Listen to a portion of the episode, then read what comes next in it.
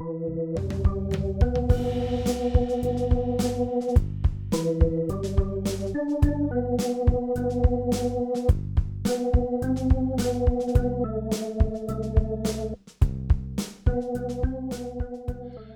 ihr Lieben, herzlich willkommen zu Folge 3 unseres Podcasts. Schön, dass ihr wieder da seid. Wir sind jetzt in der Karwoche. Das ist die Woche, in der sich die hohen Feiertage so richtig stapeln und man fast an jedem Tag innehalten kann. Palmsonntag war letzten Sonntag, jetzt kommt Gründonnerstag, Karfreitag, Karsamstag und Ostersonntag. Das ist schon eine ziemlich dichte Zeit, die wir dieses Jahr in einer sehr speziellen Weise miteinander begehen. Ich hatte mal das große Glück, den Leidensweg von Jesus Christus in Jerusalem gehen zu können, dort wo es gewesen ist. Im Grunde beginnt der Leidensweg von Jesus ja am Abend vor dem Karfreitag mit dem Abendmahl. Am grünen Donnerstag denken wir Christen an die Einsetzung des Abendmahls, ein ganz wichtiger Tag. Das muss damals ein ganz schwerer Abend gewesen sein. Einerseits so friedlich und gemeinschaftlich mit dem Abendmahl und den Worten von Jesus, das ist mein Leib, das ist mein Blut, und andererseits mit dem Verrat von Judas und dem Versagen des Petrus und der anderen Jünger. Und das hatte Jesus seinen Jüngern alles sogar noch angekündigt und es kam auch noch genauso. Der heutige Saal des Abendmahls in Jerusalem, der ist wunderschön und sehr alt, aber ob Jesus wirklich in dem Raum mit seinen Jüngern war, das ist mehr als fraglich. Nach dem Abendmahl ist Jesus dann mit den Jüngern auf den Ölberg gegangen. Der ist gegenüber der Altstadt, östlich von der Altstadt Jerusalems.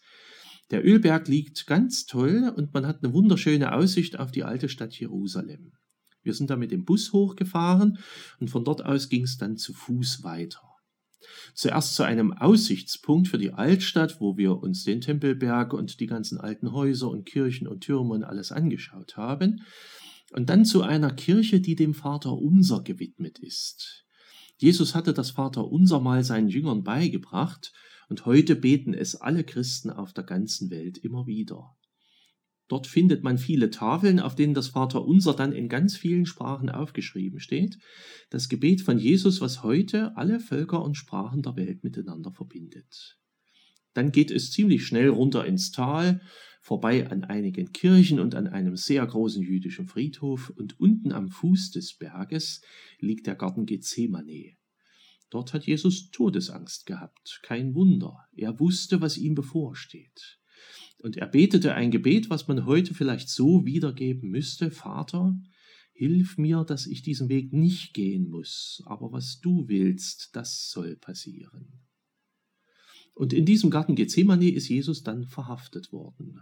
Er wurde verhört, der Ort, an dem daran gedacht wird, der ist jetzt ganz schön weit weg vom Garten Gethsemane. Man hat südlich der Altstadt eine Kirche, gebaut, die Hahnenschreikirche genannt wird. Dort soll Petrus geweint haben, nachdem er dreimal Jesus verleugnet hat und der Hahn gekräht hatte.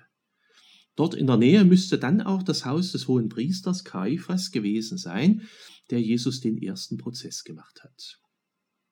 Richtig verurteilt wurde Jesus dann aber von Pontius Pilatus, dem römischen Statthalter in Jerusalem.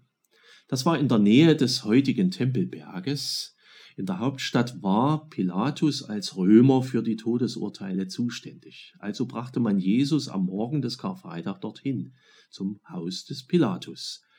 Heute stehen Kirchen an diesen Orten, auch dort, wo Jesus gegeißelt und verurteilt worden ist.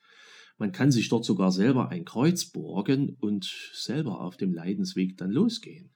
Wir haben Gruppen gesehen, die das gemacht haben. Die zogen dann mit dem Kreuz durch die Altstadt die Straße des Kreuzweges, die Via Dolorosa, so wird die genannt, die ist auch heute noch ziemlich eng und sie liegt interessanterweise fünf bis sieben Meter höher als die damalige Straße.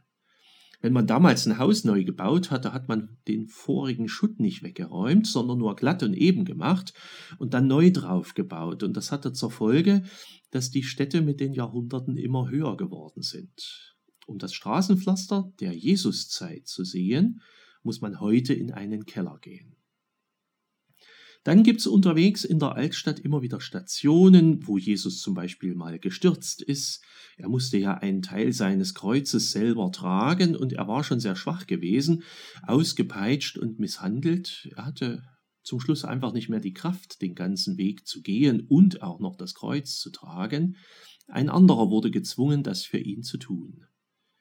Eigenartig ist, dass man den Kreuzweg heute durch lauter Stände von Händlern geht. Es ist laut, überall kriegt man Sachen aufgedrängelt, die alle ganz günstig sein sollen. Es ist gar nicht möglich, den Kreuzweg von Jesus wirklich andächtig und still zu gehen.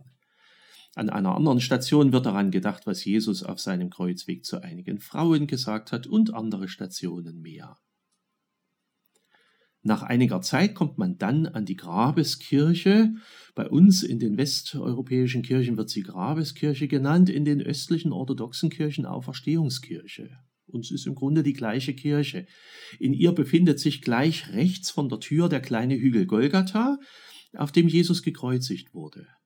Da geht es einige steile Treppen hoch und oben ist eine Kapelle mit dem blanken Felsen.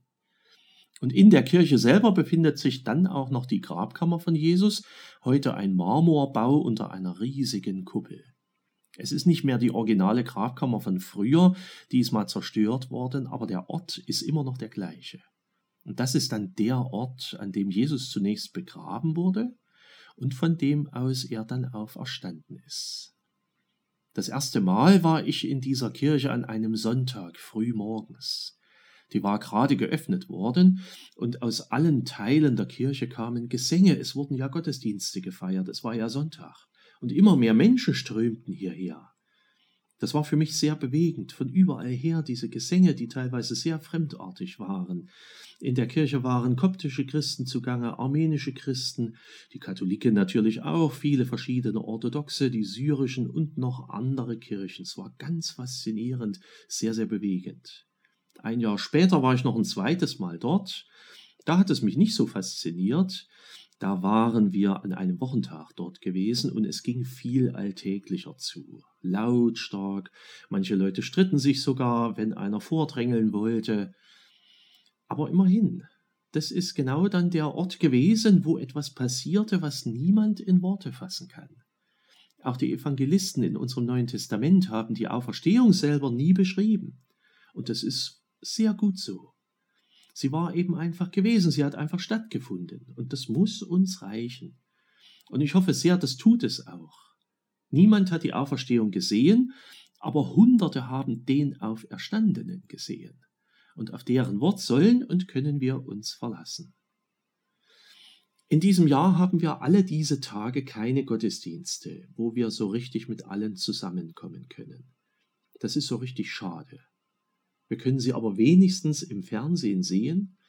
Und unsere Kirchen sind an diesen Tagen geöffnet, immerhin. Aber ich muss ehrlich sagen, ich freue mich schon jetzt auf nächstes Jahr, wenn es wieder ein richtiges Osterfest gibt. Denn das ist alles ganz real, das ist alles ganz wirklich und ist geschehen. Und für jetzt hoffe ich, dass wir trotz aller Einschränkungen gesegnete Tage haben werden. Bleibt alle gesund und behütet. Ich wünsche euch eine gesegnete Zeit bis wir uns bald wieder hören. Macht's gut.